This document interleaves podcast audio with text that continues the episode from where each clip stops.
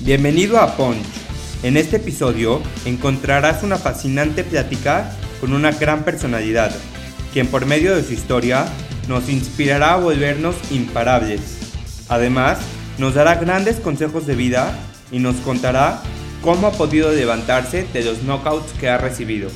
Prepárate para aprender y disfrutar. Esto es Punch y yo soy Elio Mizrahi.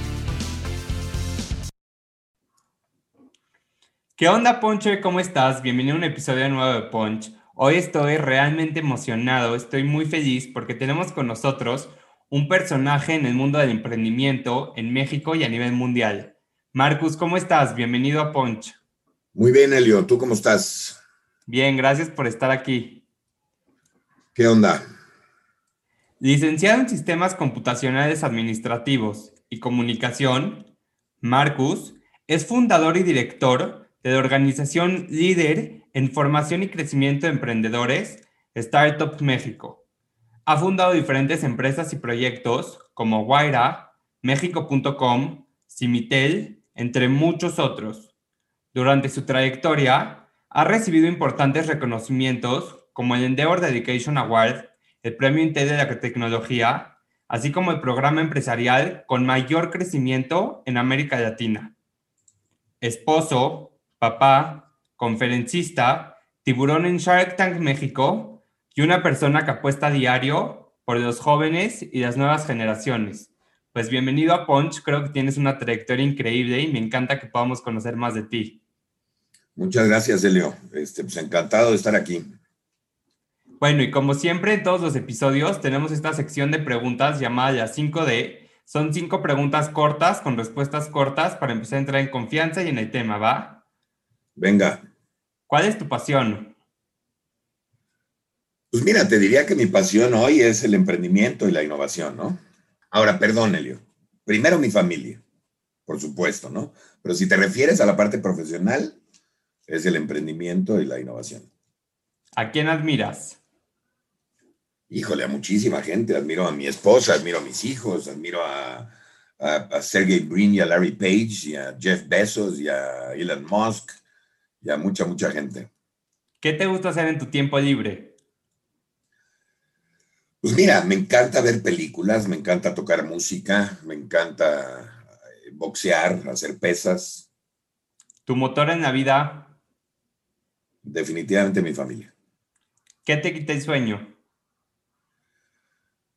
Pues me quita mucho el sueño la situación actual de México, ¿no? Y creo que si algo te describe es de innovación y de emprendimiento. ¿De qué manera trabajas tu espíritu innovador todos los días? Mira, lo que pasa es que he tenido la suerte de trabajar con un montón de emprendedores todo el tiempo, entonces estar escuchando todo lo que hacen, estar eh, siguiendo nuevas tendencias, estar viendo lo que está pasando en la industria todo el tiempo, pues me mantiene muy activo y muy informado de las cosas que están pasando, ¿no? Y eso me mantiene muy conectado con la innovación y con el emprendimiento. Y tus primeros emprendimientos van muy enfocados al área digital. ¿Desde niño te llamó la atención la tecnología? Fíjate que sí, yo como a los 13 años mi papá se compró un Apple II Plus y la puso en mi cuarto y ahí chambeaba. Y entonces cuando él se iba yo me ponía a programar y me ponía a hacer cosas y me jugaba en la computadora, etcétera. Y desde entonces me encantó todo lo que es computación, aunque luego me salí de, de ese de esa carrera, pero cuando regresé la verdad es que me encantó. ¿Y por qué decides estudiar comunicación enfocada a cine? Bueno, es una historia un poquito larga. Yo estudié primero en el TEC, eh, estudié una carrera que se llama LASCA, que es licenciado en Sistemas Computacionales Administrativos. Y luego, me, la verdad es que yo no estaba muy seguro que eso es lo que yo quería hacer, ¿no? Programar y esto. La verdad es que no, no teníamos internet en esa época. Em, y entonces no, no, no sabía que venía todo esto de internet. Y me encantaba el cine. Yo había participado en algunas producciones, en algunas salía yo en los comerciales y en otras me tocó estar en la parte de, de, de producción. Y me encantó, me encantó estar detrás de cámaras. Entonces, cuando tuve oportunidad, me cambié a comunicaciones y me, me, conseguí una beca de la Universidad de Pensilvania y ahí tenía una carrera padrísima donde daban clases Steven Spielberg y Spike Lee y gente así, y pues me fui a tomar esa carrera. Me encanta que lo menciones porque muchísima gente que nos escucha está como en esa etapa de tomar la decisión de qué carrera escoger y también se vale cambiar de opinión, ¿no? Darte cuenta que no es lo tuyo y empezar otra, otra nueva carrera. Déjame te la pongo así, Elio. La, la carrera no es necesariamente a lo que te vas a dedicar, y te lo digo por experiencia, ¿no? Este, yo, yo he manejado, un, manejé una empresa médica, por ejemplo, ahora me dedico a innovación y emprendimiento y yo estudié cine, o sea, y de hecho lo único que no he hecho es cine. Entonces, yo creo que tienen que estar tranquilos, estudiar una carrera que les enseñe las bases. La universidad es mucho más que la carrera, es también la interacción con los compañeros, el conseguir contactos, el aprender a aprender. Eh, yo creo que son, son, las cosas más importantes, más que una carrera en específico, ¿no? Luego ya verás qué haces. ¿Te quedaste con el gusanito de seguir desarrollándote en el cine o consideras que el emprendimiento realmente es lo tuyo? Mira, me empecé a desarrollar en Internet, que lo consideré un medio todavía mejor que el cine, eh, más nuevo y mucho más potente en su momento, pero sí quiero en algún momento hacer un, una película, ¿no? Y bueno, uno de tus primeros emprendimientos fue México.com, la comunidad de Internet más grande en México. ¿Cómo fueron tus inicios como emprendedor? Mira, la verdad es que fue, fue un poco casualidad, ¿no? Yo cuando, cuando, yo, yo saqué, o sea, yo, yo hice un website, cuando a mí me enseñaron Internet, eh, me enseñaron también a hacer un website y como tenía un poquito de background de programación y de cómputo, entonces me, encantó y me puse a programar mi website en HTML, ¿no? Escribirlo en HTML en ese momento. Y cuando saqué el website, me di cuenta que necesitaba un dominio. Y entonces me puse a pensar, en esa época se usaban modems. Entonces saqué el dominio de, de porque representaba México y representaba velocidad. Y bueno, no me demandó, pero casi me demanda Warner Brothers. Entonces me asusté y se lo regresé. Y entonces saqué el dominio de andale.com, que era un dominio eh, que pues, obviamente como genérico estaba más difícil que te demanden o que te lo quiten. Y luego me, me, hablaron, como a las dos, tres semanas, me hablaron unos chavos de Silicon Valley y me dijeron que me compraban el dominio en, en 10 mil dólares. Yo pensé que era una broma. Entonces les pedí 20 mil dólares y me los depositaron. Y dije, oye, este negocio está increíble, ¿no? Y entonces me puse a comprar dominios todos genéricos, sin, sin agarrar propiedad intelectual de nadie, pero me puse a comprar dominios de lo que se te ocurra. Y eventualmente llegamos a México.com y, y, ya se volvió como un negocio. ¿no? ¿Y cómo empezaste a desarrollar México.com para después venderlo y convertirlo en un hitazo? Bueno, México.com en realidad era mi website, que ahora en vez de llamarse lo que tú quieras, se llamaba México.com y le empecé a meter secciones que tenían que ver con México. Eh, y luego nos, o sea, conseguimos una inversión muy grande, crecimos y luego ahí empezó el desastre, ¿no? Porque nos peleamos los socios y yo me salí y me enojé mucho. Y bueno, un tema que a todos nos emociona y nos encanta es Shark Tank. En el episodio 9 de la segunda temporada tuvimos con nosotros a Kiren Miret y nos platicó un poco de cómo es su pitch con ustedes inversionistas para que estén dentro del proyecto. Pero me gustaría que me cuentes de manera personal qué fue lo que te motivó a ti a ser parte de ese proyecto. Mira, lo primero, la verdad, Elio, es que me asustaba un poquito por dos razones. Primero, porque yo no tengo la lana que tienen los demás tiburones. Este, y segundo, pues porque la gente iba a pensar que tenía yo tanto dinero. Y en México eso de que la gente piense que tienes dinero no es algo muy bueno, ¿no? Eh, puede ser algo peligroso. Entonces me asustaba un poquito, no estaba muy seguro si participar. Pero mira, mi, mi, el propósito que yo tengo y la misión de, de Startup México pues es generar emprendimiento y generar innovación. Entonces, eh, cuando, cuando me puse a pensar y vi realmente el impacto que tenía el programa, pues decidí entrarle. Y eso es lo que realmente me motivó. Claro, porque va más allá, ¿no? Te conviertes en una persona pública que muchísimos te conocemos de ahí, te admiramos de ahí y pues cambias un poco como el rubro, ¿no? De, tu, de lo que tú eres por empezar a salir ahí. Exacto. Y bueno, ¿cuáles son las cualidades que debe tener un emprendedor para que Marcus esté dentro de un proyecto? Mira, típicamente yo me fijo en, un par de cosas. Me fijo en que el, problema, que haya un problema que está resolviendo. Y obviamente, mientras más gente tenga en ese problema y más recurrente sea, eh, pues más grande es el mercado, ¿no? Luego me fijo en que lo resuelvan con algún tipo de, innovación, con diferenciación. Mientras más diferenciado esté resolviendo el problema, yo creo que tiene más posibilidades de éxito. Y lo tercero que me fijo es en el equipo, en, que sea un equipo completo, multidisciplinario, que, que, se lleven bien, que tengan definido un líder, que sean éticos, ese tipo de cosas. Sí, me encanta también que menciones multidisciplinado, porque muchas veces pensamos que tres financieros, ¿no? Y también es necesario eh, variedad entre el mismo equipo para poder tener diferentes ideas, diferentes perspectivas. O sea, sí, digo, la, la verdad es que yo creo que es muy importante que se complementen en su conocimiento, ¿no? Mientras más completo tengas el equipo, yo creo que va a ser mucho más probable pues, que tengas éxito en más áreas de la empresa, ¿no? Y en una negociación, ¿cuáles son esos focos rojos que te impiden ser parte? Híjole, hay muchos. Este, por ejemplo, que, los chavos sean tercos, ¿no? Porque yo creo que una, yo creo que más que inversión, el conocimiento que tenemos, la experiencia, los contactos les pueden ayudar mucho. Y hay muchos chavos que nunca lo aceptan, ¿no? Este, el que, de nuevo, el que sean antiéticos, que, que, digan mentiras o que hagan cosas que no, no voy de acuerdo.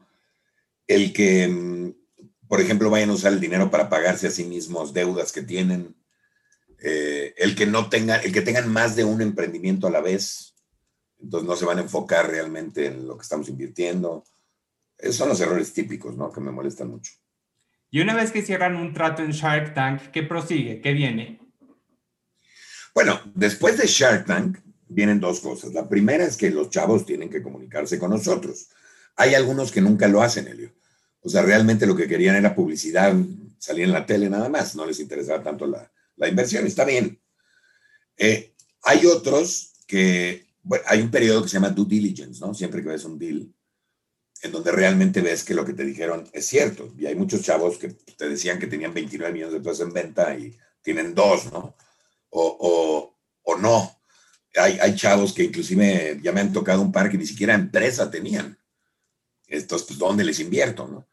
Entonces, los trato de ayudar, pero no acaban concretándose todas las inversiones. ¿Consideras que te fijas más en el emprendimiento o en el emprendedor? Mira, en una primera etapa me fijo en la idea, pero a la hora ya de, tomar una decisión son los emprendedores. Yo siempre creo que un emprendedor con un mal proyecto, un buen emprendedor con un mal proyecto va a ser más exitoso que un mal emprendedor con un buen proyecto. Y bueno, en uno de los episodios pasados tuvimos con nosotros a Gerardo Sordo, Tú fuiste director y fundador de Guaira y Gerardo te mencionó como uno de sus grandes mentores y maestros en el tema de emprendimiento. ¿Qué representa para ti saber que has ayudado a tantas y tantas generaciones a lograr sus sueños? Pues mira, la, verdad es que me gusta mucho porque no es tan fácil encontrar un legado que puedas dejar, ¿no? Este, o sea, no todo mundo lo encuentra. Claro que mucha gente lo encuentra, pero yo lo encontré en una etapa en donde todavía tengo, espero, muchos años para poder ayudar. Este, y me, da mucho gusto. O sea, mucha gente de repente me dice, oye, tú diste una conferencia y me cambió la vida, o, tomé un workshop contigo, o una clase y cambié mi modelo y nos va mucho mejor. La verdad me da mucho gusto. O sea, lo, lo, no, no todo lo que yo predigo son cosas que yo inventé, también son cosas que yo leí y que aprendí de otras gentes. Yo también tuve mis mentores pero, pero me da mucho gusto el poderlas retransmitir. Ojalá todo el mundo haga eso, ¿no? Mencionabas que tú también tuviste tus mentores. ¿Quién consideras que fue uno de tus grandes mentores para ayudarte a crecer? Bueno, en primer lugar, mi abuelo, ¿no? Este, mi abuelo era un súper emprendedor, él llegó sin dinero a México, él ponía la electricidad en el periférico, imagínate. Cuando acabó su vida, pues él tenía ya varias fábricas y era una persona bastante exitosa. Eh, mi papá, por otro lado, es una persona que me mentorea en, completamente una dirección diferente. Mi papá es una persona que dice que, que, la persona más rica no es el que más tiene, sino el que menos necesita, ¿no? Este, y me encanta eso, y, y, esa es la parte que me da un poco más de humildad y empatía. Entonces, ellos fueron así como los primeros. Ahora, a nivel profesional, mucha gente me ayudó. Había un cuate que se llama Mauricio Santillán, de, que estuvo en Microsoft, otro, otro cuate que se llama eh, Antonio Fager, que tiene una empresa de tecnología muy padre, que además fue inversionista mío, Dan, Dan Ostrowski, que también fue inversionista y un gran amigo. Hay mucha gente con la que he tenido contacto que me ha ayudado. Y al principio platicábamos de las carreras universitarias y mencionaste no siempre te vas a dedicar a lo que estudias. Y creo que es muy cierto. Hoy en día, si yo creo que le preguntas a muchos, y más en el tema de emprendimiento, ¿no? Si le preguntas a muchísimos emprendedores, yo creo que un gran porcentaje no, no se dedica a lo que estudió. Pero sin duda alguna la información te da poder y todos esos conocimientos que adquieres gracias a la carrera, pues ya se quedan en ti. Y creo que hoy en día como chavos existe esta cultura de querer emprender de la manera fácil sin conocimientos, sin estudios. A ti de manera personal, cuando tienes que contratar a alguien para tu empresa, ¿qué tanto te fijas en un título universitario? Nada. Me fijo en la actitud, me fijo en quizá en algunos conocimientos que tengan, obviamente. Este, pero no, no me importa tanto el título universitario. La, realidad, de nuevo, yo, yo considero la, la, la universidad cuando la, ocupas bien, cuando realmente la usas, es una escuela que te enseña a aprender, ¿no? Y que te enseña a independizarte y que te enseña a investigar. Eh, ese es el sistema que me gusta. Lo, ahorita ya la educación debería ser muy diferente, ¿no? Pues ya todos los datos y todas las cosas que quieres las tienes en tu teléfono. Ya no necesitas aprenderte la fecha de nacimiento de Benito Juárez, ¿qué importa, no? Eso está en el teléfono. Pero sí tienes que aprender a buscar, por ejemplo, sí tienes que aprender a investigar, a saber hacer las preguntas correctas, ¿no? Y eso yo creo que es a lo que, lo que debería uno de aprender en la universidad. Además, como te decía, de los contactos. Eh, los contactos que haces para el resto de tu vida con la gente que estudiaste, eh, con tus maestros, con, con, en fin, o sea, yo creo que eso es lo importante.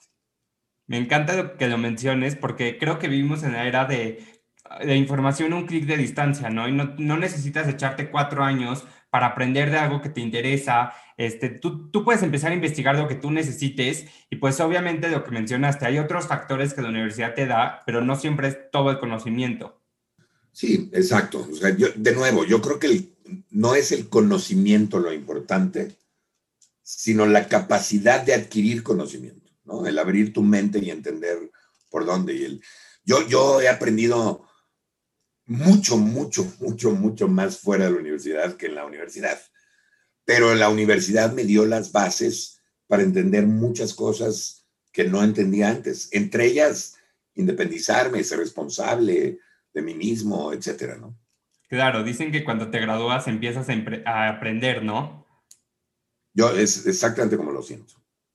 Y bueno, el sueño de muchos chavos hoy en día es emprender. Pero ¿qué consejo nos puedes dar a todos los que nos están escuchando para poder lograr ese sueño y no permitir que la edad o que otros factores te limiten? Mira, hay muchas cosas. Lo, primero es que, y, esto sí lo quiero aclarar, Elio, la verdad es que el emprendimiento no es para todo el mundo. ¿eh? Em, no, no, tiene que ver con lo que sepas o con, o con, cosas de ese tipo, sino más bien tiene que ver con, con tu personalidad. Hay gente que no se siente cómoda trabajando bajo presión o con sensaciones fuertes o con los altibajos que tienen los emprendedores, porque hay días que quieres tirar toda la basura y hay días que estás feliz y al día siguiente te cambia todo otra vez. O sea, yo, yo lo comparo con una montaña rusa, ¿no? Este, a diferencia de emplearte, que es como un carrusel. O sea, hay gente que le gusta el carrusel.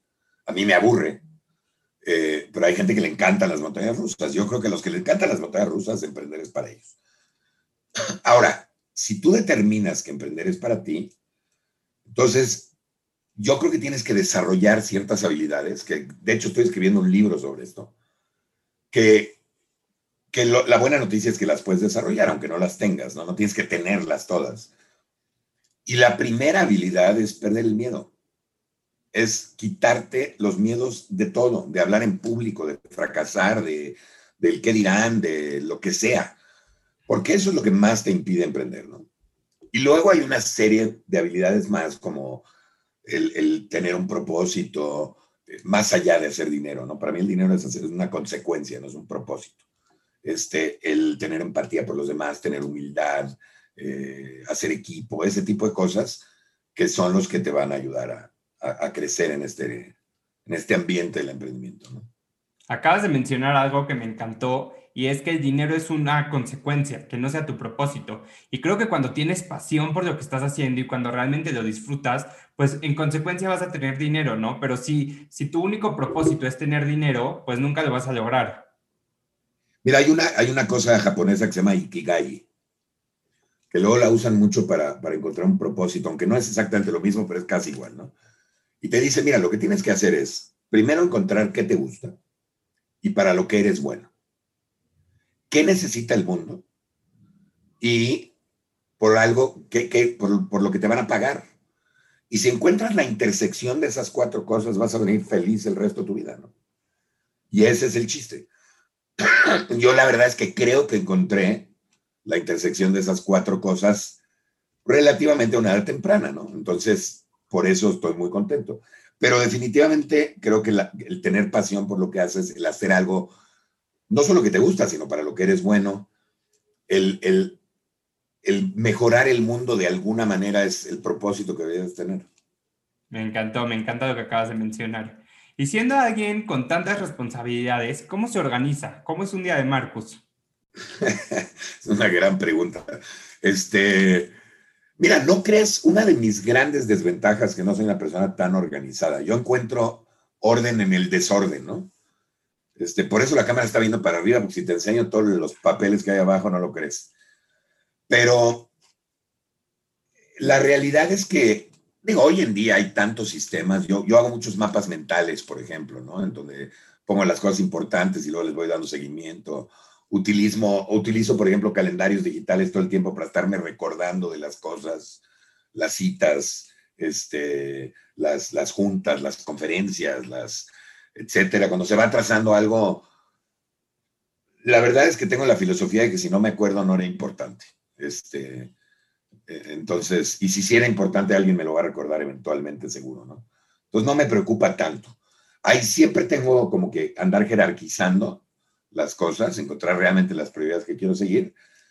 Pero la verdad es que ahorita estoy rebasado por la cantidad de proyectos y cosas que estoy haciendo. Entonces, como dice el dicho, ¿no? Si lo puedes arreglar, arréglalo, pero no te preocupes. Y si no lo puedes arreglar, pues tampoco te preocupes. ¿De qué manera estableces tus prioridades? Pues voy viendo las cosas, o sea, la verdad es que funciona mucho bajo presión, ¿no? Las cosas que más se están acercando. Te doy un ejemplo. Yo, yo mañana doy una conferencia como ya es mañana, entonces hoy en la noche seguramente voy a pasar dos, tres horas armando la conferencia, ¿no? Este, no lo hice ayer porque hoy tenía otras cosas que eran prioridad hoy. Entonces, tiene que ver mucho con la fecha, tiene que ver mucho con la importancia de las cosas. Eh, tiene que ver mucho también con los objetivos que traigo en ese momento, ¿no? Y siendo alguien con tantos proyectos, ¿de qué manera logras este balance entre lo personal y lo laboral? Mira, ahorita, ahorita, desgraciadamente por la pandemia ha sido relativamente fácil, porque como estoy en mi casa, pues estoy viendo a mi familia muchísimo, entonces la prioridad uno está cubierta. Y la prioridad dos, como pierdes mucho menos tiempo, pues te da tiempo de trabajar muchas más horas, ¿no?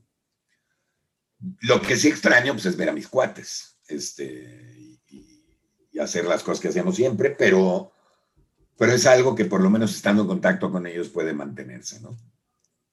Claro, creo que si la pandemia ha traído muchas cosas negativas, ha ayudado a muchísima gente a ser más productivas.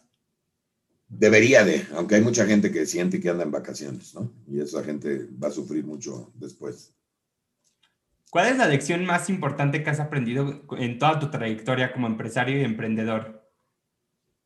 Yo creo que la más importante es, sin lugar a dudas, el, no tenerle miedo a las consecuencias, ¿no? el, el emprender tu pasión, este, sin, sin, sin preocuparte tanto de los obstáculos, preocúpate cuando llegues a ese obstáculo, ¿no?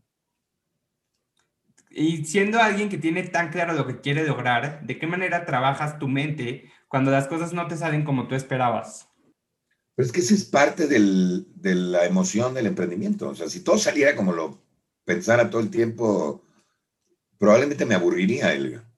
Este, o sea, una, parte que me encanta a mí, y por eso digo que no todo el mundo nace, o sea, no todo el mundo es emprendedor. Eh, a mí me encanta resolver problemas, ¿no? Cada vez que hay un problema, pues encuentro la manera de resolverlo. Es parte del, del, del reto diario. Entonces, no, no es algo que me preocupe, es algo que me, que me emociona. ¿Consideras que un emprendedor nace o se hace a lo largo del tiempo y de las habilidades adquiridas? Yo creo que se hace. Yo creo que se hace y, que además, aunque no te hayas hecho, te puedes hacer, ¿no? Y bueno, si le pudieras dejar un solo consejo a la juventud, ¿cuál sería y por qué? Que no tengan prisa.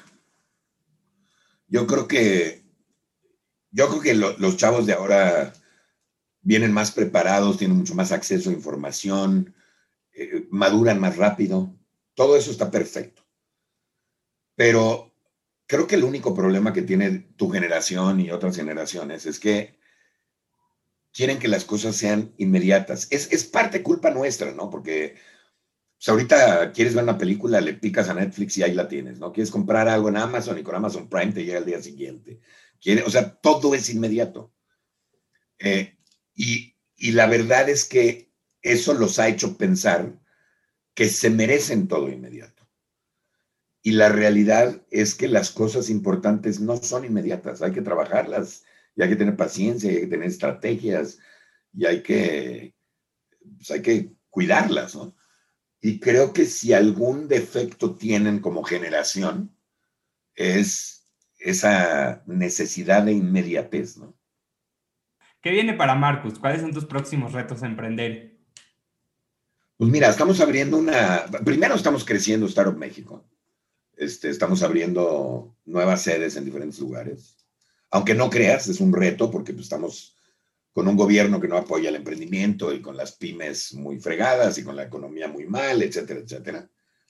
Eh, pero de nuevo es un reto y los retos son buenos. Segundo, estoy abriendo una aceleradora y un fondo en Miami, porque queremos agarrar a las mejores empresas de Latinoamérica y llevarlas a Miami, a abrirles el mercado americano. Una cosa que me trae muy emocionado. Y tres, pues sigo, sigo eh, invirtiendo en algunas empresas que me están latiendo y, y, ayudando a muchos chavos en diferentes áreas, armando nuevos servicios para estar en México. La verdad es que está, estoy escribiendo un libro, este, o sea, estoy, estoy dando conferencias, estoy, estoy saturado, ¿no ¿Para cuándo tu libro? Danos un adelanto de qué viene. Yo creo que va a ser para septiembre, agosto de este año. Ya está, ya está muy adelantado, pero todavía me faltan muchos toques importantes. O sea, aparte de lo que quiero no es solo hablarte de los miedos, digo, de las habilidades, perdón, miedo siendo la primera, sino también darte algunos ejercicios que te ayuden a, mejorar esa habilidad, ¿no? Me encanta. esa parte es un poco más compleja. Y bueno, para cerrar, quiero cerrar con esta frase que creo que te describe, describe todo tu trabajo, toda tu trayectoria que has hecho. Y bueno, dice, el valor de la innovación no está en evitar que te copien, sino en conseguir que todos te quieran copiar. Mira, es, es, es una, eh, yo lo digo de una manera muy diferente, ¿no? Cuando los chavos les copian, les digo que el mejor halago que les pueden hacer es copiarlos. Este, mi definición de innovación es crear valor, es mejorar la vida de las personas. Y fíjate, todas las empresas innovadoras, todas las empresas exitosas, lo que han hecho es que han creado valor, que han mejorado la vida de las personas, ya sea porque te hacen una ropa que te gusta y te ves bien, o porque hacen que más rápido veas películas, o que más fácil puedas comprar, o que lo que tú quieras. Eh, y, eso es lo que hay que encontrar. Oportunidades hay muchísimas. El, chiste es encontrar, idear las soluciones innovadoras que van a mejorar la vida de las personas. Pero una vez que encuentras eso, una gran parte de tu éxito ya lo tienes. Me encanta. Pues muchísimas gracias, Marcus. Gracias por estar aquí, por compartirnos un poco de tu filosofía, de tu trayectoria, que realmente es increíble. Y pues nos vemos el próximo martes con un nuevo episodio. Gracias, Elio. Un saludo a todos. Gracias por escucharnos en este episodio nuevo. Sin duda alguna ha sido uno de mis episodios favoritos. Me encantó poder contar con Marcus, que nos pueda platicar un poco acerca de su vida y de su trayectoria Si te gustó el episodio, como siempre te digo, compártelo con más gente, mándaselo a alguien que crees que le pueda ayudar, a alguien que esté empezando en el mundo del emprendimiento, califícanos con 5 estrellas en Apple Podcast y acuérdate que nos vemos el próximo martes en un nuevo episodio en Martes de Punch.